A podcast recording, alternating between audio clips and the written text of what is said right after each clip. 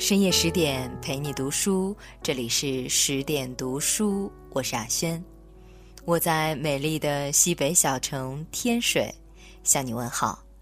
今晚我们来分享来自十点人物志的作品《乾隆》，爱情最好的样子就是富察皇后的样子。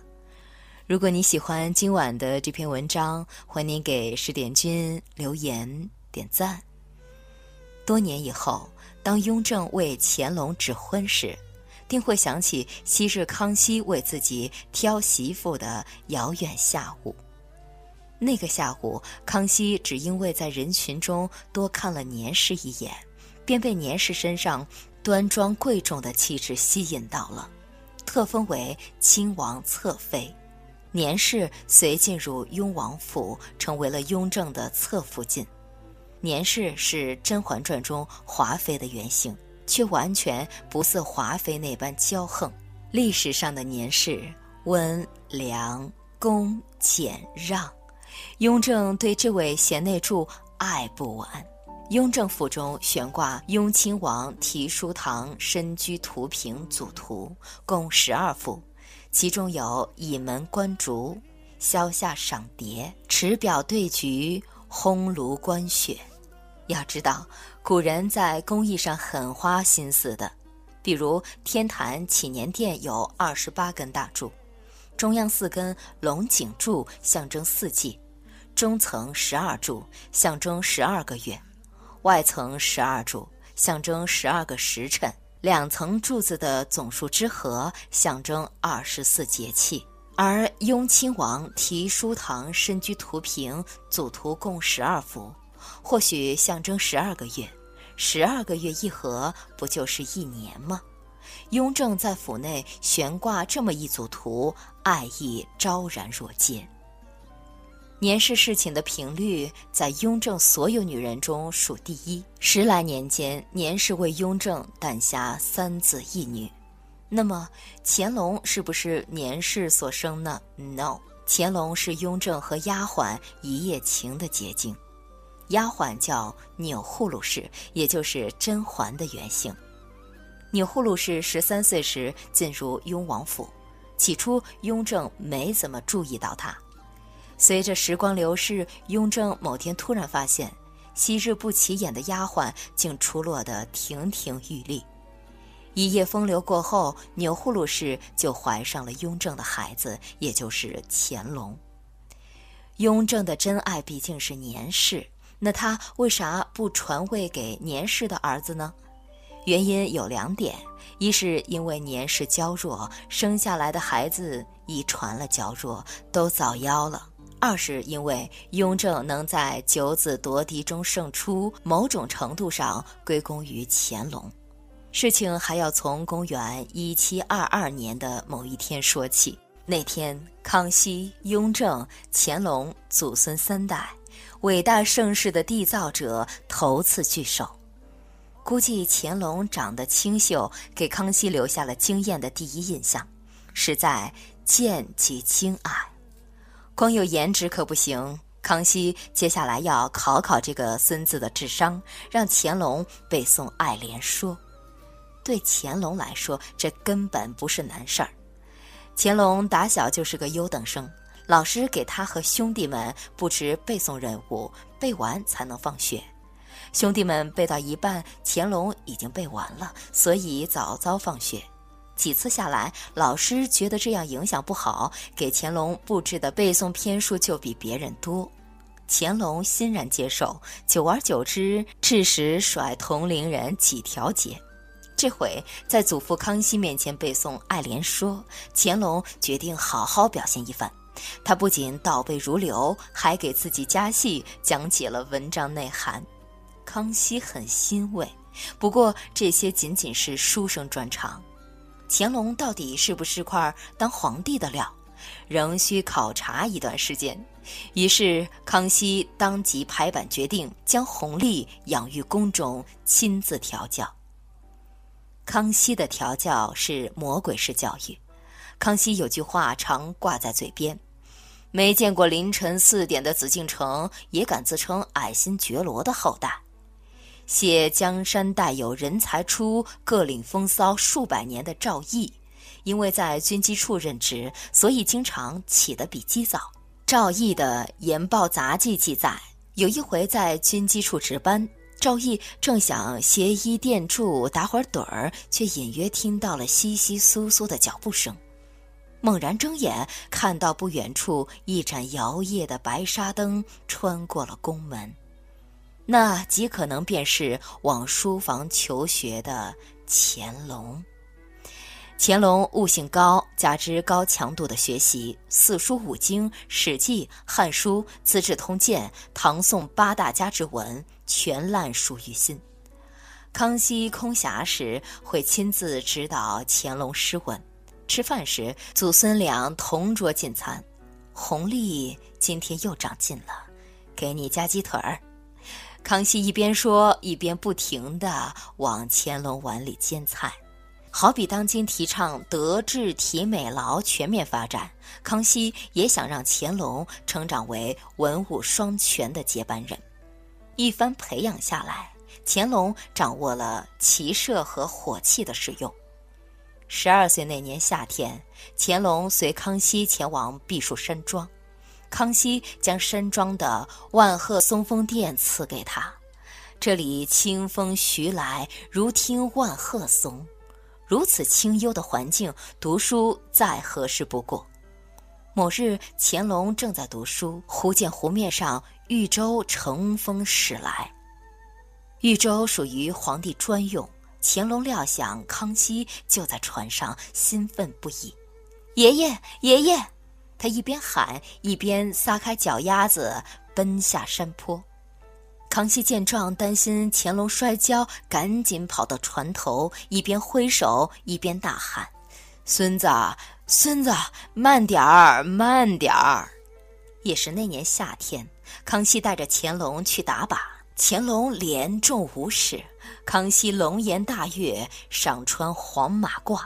日后，乾隆还特地写了两句诗追忆往昔：“月射门前却自思。”桃林自此沐恩慈。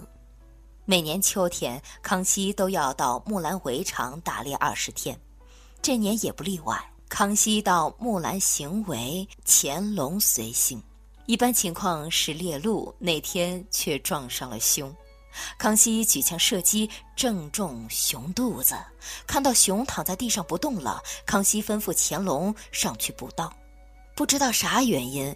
平素勇敢的乾隆那天昏昏沉沉的，并没有立刻行动。弘历，康熙又呼喊了一声，乾隆方才如梦初醒，策马向前。孰料熊突然立起身，惊得乾隆的马前蹄高高扬起。还好康熙反应敏捷，又补了一枪，子弹穿过熊脑，这才死透了。事后，康熙不禁后怕：如果那天不是乾隆打盹儿，早几秒驱马过去，没准儿就被熊手撕了。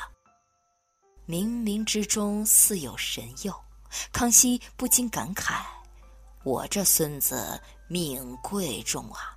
今后他的福气可能会超过我。木兰围猎事件发生后的一星期，康熙主动要求见乾隆的生母钮祜禄氏。钮祜禄氏大概长着一副符合清代审美标准的贵人相。康熙见了后，龙颜大悦，连称他是有福之人。乾隆在康熙心目中又加分了，而乾隆加分。乾隆的爹爹雍正自然也加分，所以雍正能在九子夺嫡中胜出，某种程度上归功于乾隆。公元一七二二年，康熙驾崩，雍正登基。雍正经历过九子夺嫡之争的残酷，于是想了一奇招，提前写好遗诏，藏在乾清宫正大光明匾后面。待自己驾崩后，再由顾命大臣取出遗诏，宣告天下。如果生前公布太子是谁，一方面太子可能遭到兄弟们的嫉妒，另一方面太子因为过早吃下定心丸，人一安逸就不思进取了。雍正想出这一奇招后，便秘密立储，把乾隆的名字写入遗诏，藏到了正大光明匾的后头。钮祜禄氏母凭子贵，受封为熹妃。然而，雍正的真爱毕竟不是钮祜禄氏，而是年氏。爱屋及乌，雍正也处处提携年氏的娘家人，比如年羹尧大将军。年羹尧确实不负厚望，屡立战功，也因此膨胀了。为人臣，最忌功高盖主。年羹尧似乎没意识到这一点，自恃己功，显露其不敬之意。雍正心中早就憋火，迟迟没下杀手，只因为对年氏的爱。雍正顾虑到年氏身体娇弱，难以承受打击，才暂缓下手。然而，令雍正担忧的一天终究到来了，年氏病倒了。雍正是一个勤政的工作狂。不过，在年氏生病的那几天，雍正除了发布两道诏书以外，没再处理过其他政务。那几天，雍正估计是一直待在年氏寝宫中，守候在病榻旁，亲自端汤送药。可惜情深不寿，年氏走后仅一个月，年羹尧这只大老虎就死于狱中。痛失所爱的雍正还没从悲痛中缓过来，就忙着张罗儿子的婚事了。有其父必有其子，如当年康熙给自己指定儿媳一样，雍正也给儿子包办婚姻。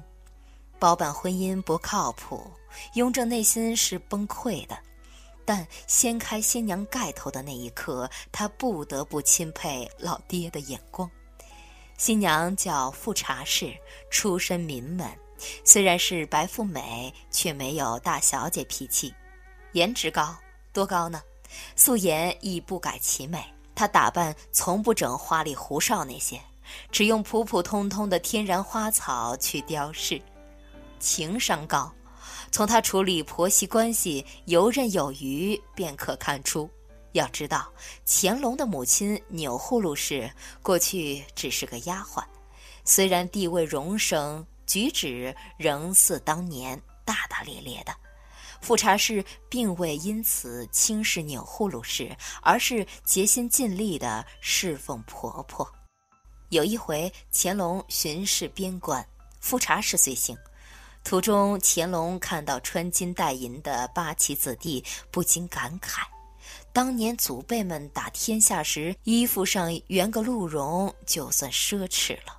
孰料随口说的这句话，富察氏却牢记于心。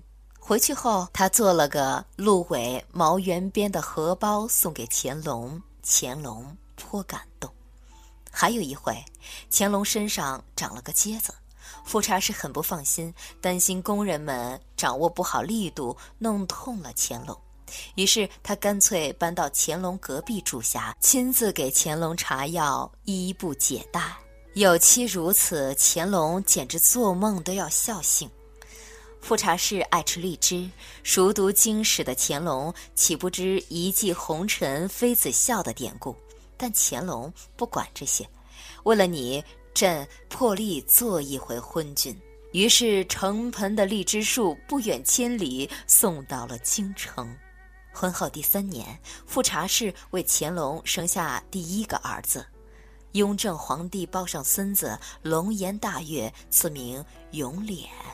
琏宗庙之器也，足见雍正的重视。永琏为人聪明贵重，气宇不凡，深受乾隆夫妻俩喜爱。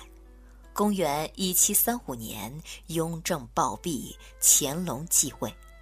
乾隆登基后，第一时间把写有永琏名字的遗诏藏在了正大光明匾后面。然而，这份遗诏终未能贯彻执行，因为永琏九岁就病逝了。乾隆夫妻俩悲痛欲绝，富察氏因此大病一场。富察氏毕竟是乾隆深爱的女人，而能入乾隆青眼的女人自然不一般。乾隆每回去安慰富察氏时，他都强忍伤悲，有时甚至反过来安慰乾隆。为了让乾隆安心工作，后宫大小事务他打理得井井有条。只有无人在侧时，他才暗自抹眼泪。有妻如此，夫复何求？乾隆明白，让富察氏走出悲伤的最有效途径，就是再生一个小孩儿。于是，乾隆去富察氏那越来越勤了。但富察氏可能因为病了一场，身体大不如前。第二个儿子降生时，竟是七年后。乾隆为第二个儿子取名永从。有过上次的伤痛，夫妻俩对小永从几乎倾尽了所有的爱，恨不能给予一切。每天上朝结束，他就立刻冲回去逗小永从玩儿。然而，这个儿子。也没能躲过死神。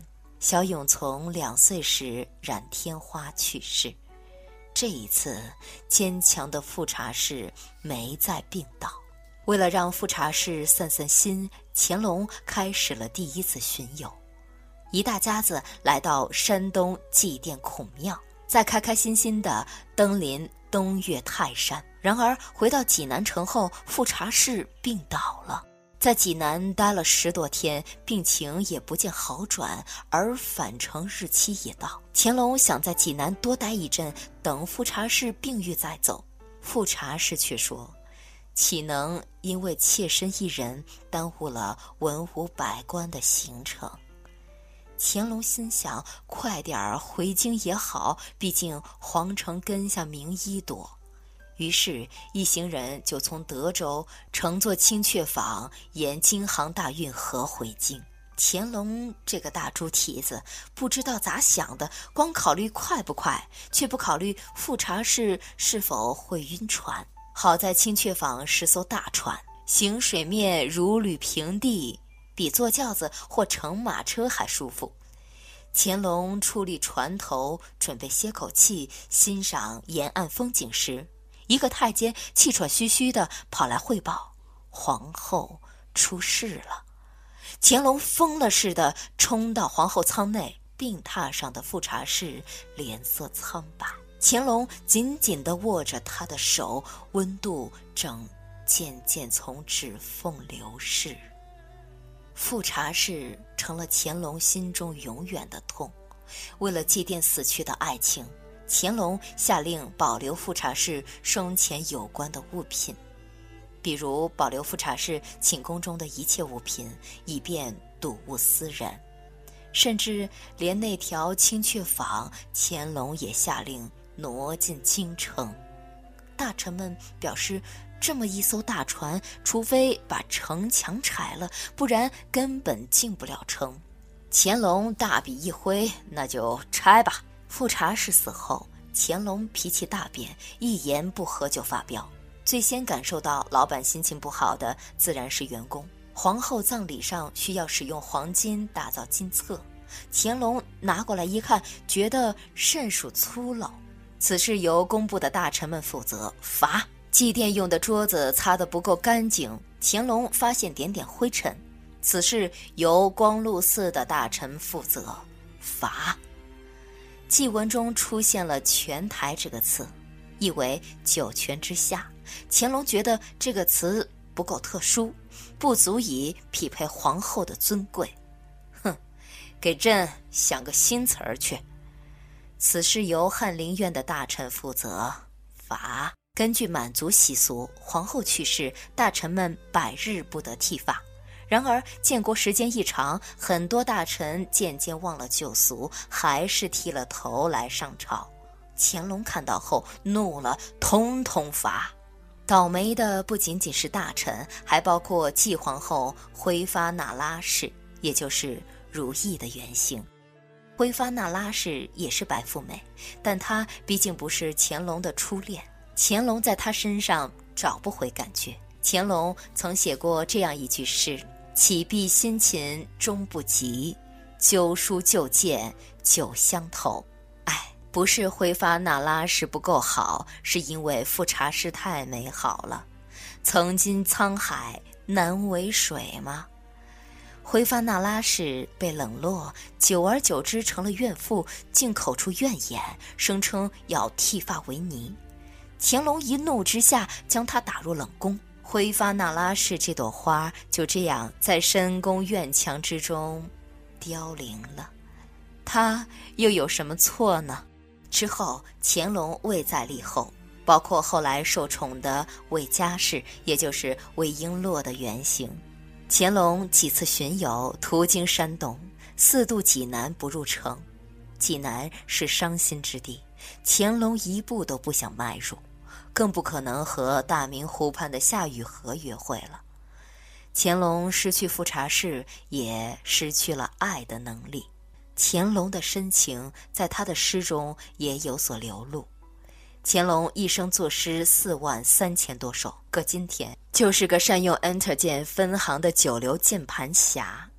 他写的诗要么像日记流水账，比如远看城墙尺句句，近看城墙句句尺；要么毫无美感可言，比如夕阳芳草现油珠。